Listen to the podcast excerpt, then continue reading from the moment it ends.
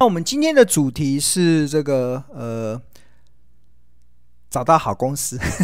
如何找到好公，如何找到好公司？这样。那谈到好公司，我们前前半部分有跟大家讲到半导体设备嘛，就我觉得还是二零二二年非常重要的一个族群。这里面的很多的公司都是庆隆眼中的好公司。好公司。的意义是什么？好公司的意义就是它未来的业绩会持续的成长，这就是好公司。那除了未来的业绩会持续成长，成为成长股之外，另外一个好公司其实就是代表这些的公司它有很强的竞争力，它不会面临到下市的风险，对啊，不会面临到下市的风险。那台股中有一个族群啊，是我认为其实。应该不是下市的风险，倒闭的风险，因为有可能会下市，因为被别人诟病就会下市嘛。那台股有个族群是我认为是不会有倒闭风险的。其实，当你在面对一个没有倒闭风险的一个族群的时候啊，那它的操作的原则就很简单，就是股价就越跌越美丽，然后股价就是你就长期的持有它，应该就能够获得不错的丰厚的表现，获利的表现。那哪一个族群呢？当然就是我们先前有跟大家讲过的这个金融股、银行股。那我觉得银行股在今年二零二二年以来，其实有很好的获利表现。它的原因是来自于什么？尤其我们看到美国的股市，其实在二零二二年一开始的前一周，银行股的平均的涨幅竟然来到十 percent 以上，就是美国前二十四大的银行涨了。十 percent，这已经创下这几年以来的最大的涨幅。相反的，科技类股却出现了蛮大的跌幅。关键是什么？关键就在于联准会开始要升息了。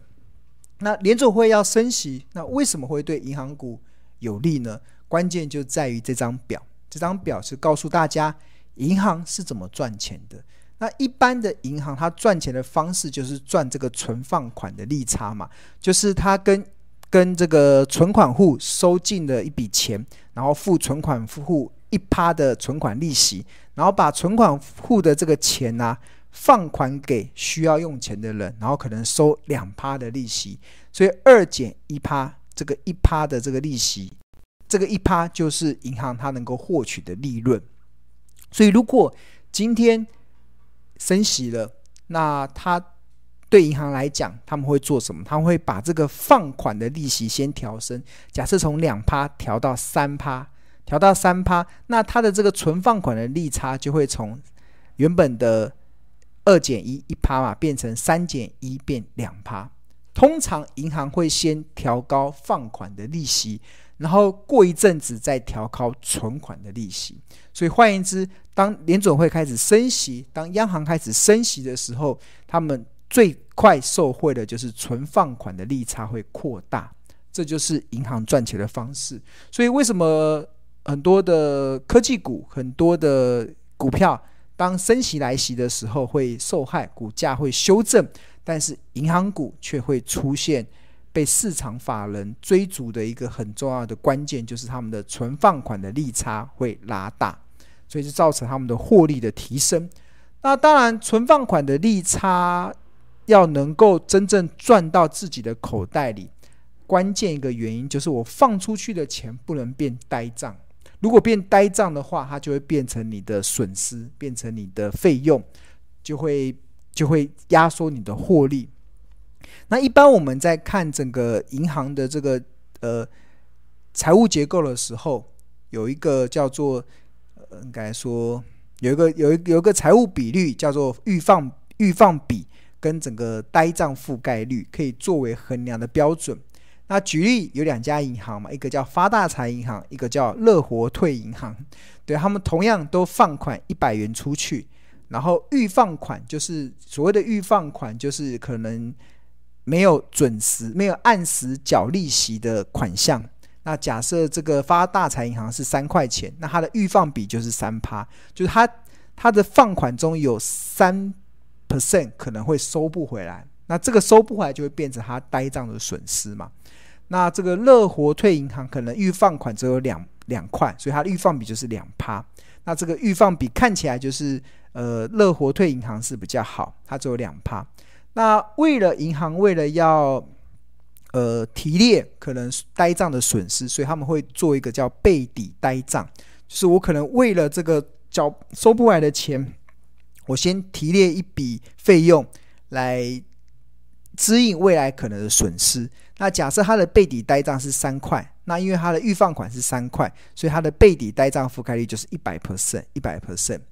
那当然，如果像乐活退银行，它的备抵呆账只有一块，所以它的备抵呆账覆盖率只有五十 percent。所以这个时候就会出现两个问题，就是从预放比的角度来看，虽然乐活退的预放比比发大财银行的预放比还要低，但是它的备抵呆账的覆盖率只有五十 percent。但是发大财银行的备抵呆覆盖是一百 percent，所以就好公司的选择上，其实发大财银行其实会优于乐活退银行，因为它已经把备抵呆账全部都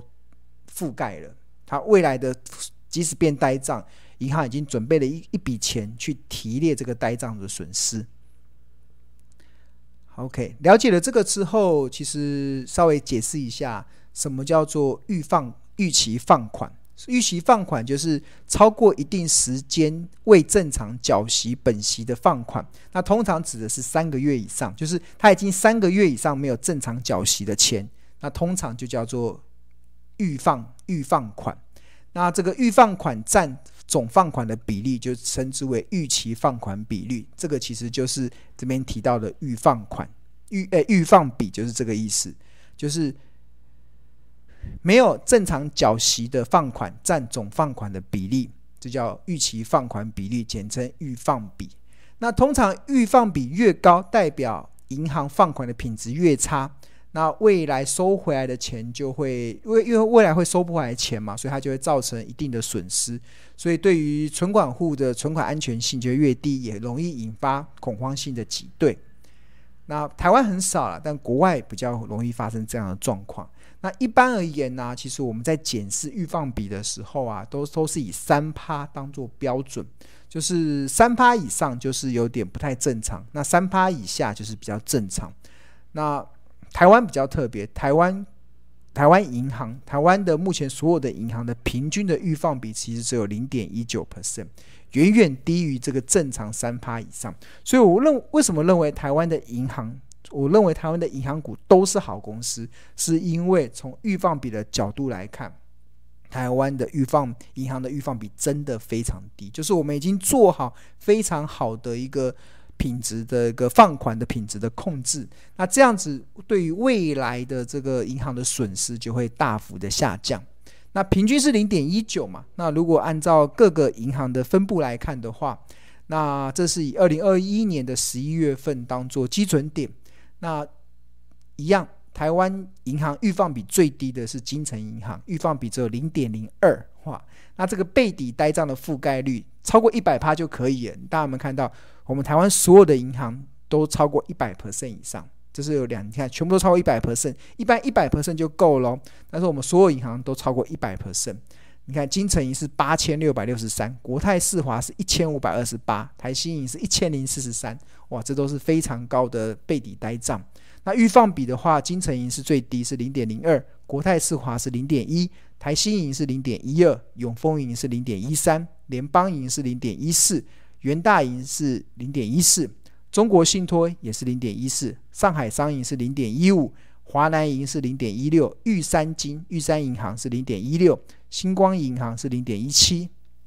然后台北富邦是零点一八，第一银是零点二，台中银是零点二，合作金库是零点二四，兆丰银是零点二六，彰化银是零点三，高雄银是零点三，台企银是零点三三，远东银是零点三三，安泰银是零点五八。当我们看到，我们台湾所有的银行，即使是我们认为比较二线的银行，竞争力比较弱的银行，预放比都不到零点六趴，然后每一家公司的呆账覆盖率都超过一百 percent 以上，这就显示什么？显示出台湾的银行都是好公司，这是我不断的跟大家强调的，就是呃，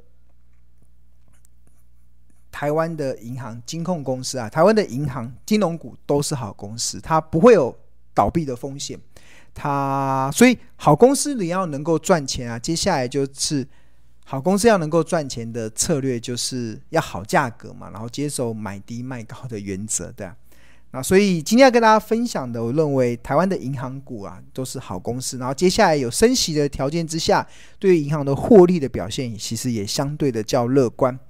那了解了所有的好公司的这个呃，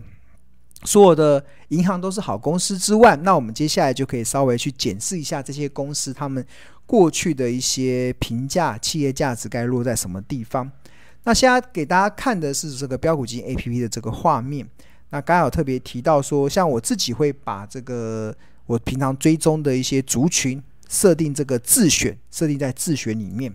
那所以除了半导体设备之外，那还有金融股也是庆隆常常在追踪的一些标的。所以我们就点去金融股之后，就可以马上的快速的扫描台湾的这些金融股现在目前的投资价值的地方。那这边这个地方，大家有没有看到表情？表情，那这个表情这边这个如果是笑脸，就是表示它的中期的这个技术指标是偏多。那基本上台股中现在金融股，哇，国泰金现在是大笑，哎，现在是大笑，突然就是偏多。所谓的大笑，就是它的 NACD 的柱状体最近出现由绿翻红的变化。我们举例来说，看国泰金点进去，那这个周 NACD 就是看 K 线嘛，点进去 K 线。K 线有分为日、周、月，然后，然后这个我们点这个周，周之后这个技术指标，技术指标里面有 KD 指标跟 NACD。那标股基金 APP 的那个表情的画面啊，是用 NACD。那大家有没有看到这个 NACD？它这边有个柱状体。那柱状体如果是红的，就代表目前的技术指标是偏多，偏多哦。它如果是绿的，就代表技术指标是偏空。那那如果会变，为什么会变大笑？就是原本是绿的，然后现在变红的，就会变大笑，就会变大笑，对，就会大笑出来这样子。所以这让我们看到这边从红的，然后变绿的，然后这边绿转红，这边变大笑。OK，好，这就是这个标股基金 APP 的这个画面。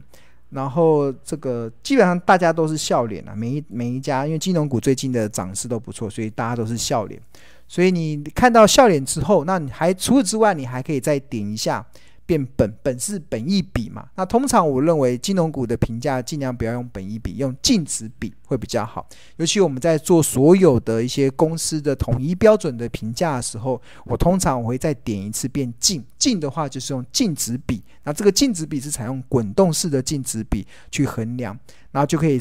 就可以检视出现在目前的哪些公司是属于。合理，哪些公司是处于昂贵的部分？那这我这样快速扫描下来之后啊，我发现，呃，日盛金不算，日盛金已经被富邦金合并了嘛，所以就它的便宜没有意义了。金融股中有一档现在是在便宜价哦，是哪一档？二八零九的金城银，金城银是落在便宜。那金城银又是所有银行里面预放比最低的一家公司，所以我觉得。今天的眼睛为之一亮的好标的，就是我看到的是二八零九的金城银，它现在落在便宜价。那我们点进去看一下金城银，金城银的这个河流图，标股基金里面有本益比跟净值比嘛？我们看的是净值比的部分。啊，这边地方是现在还落在便宜价，一年、两年、三年，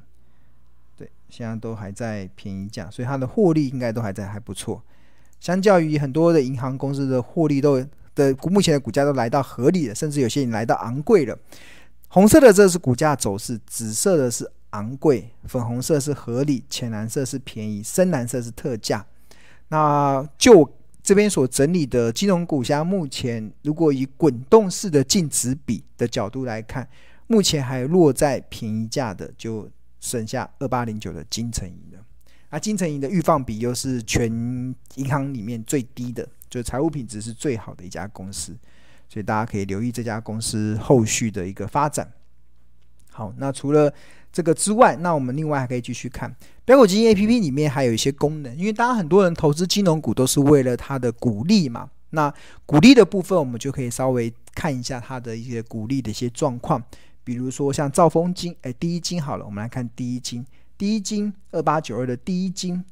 那它的点今天的收盘价是二十五点五五元。点进去之后，那标股金 A P P 的画面里面，除了即时有量价、有分析、有 K 线，还有财务之外，那财务里面有营收、E P S 跟股利。那股利的部分，这个有股利政策。那第一金近十年的平均股利是零点八，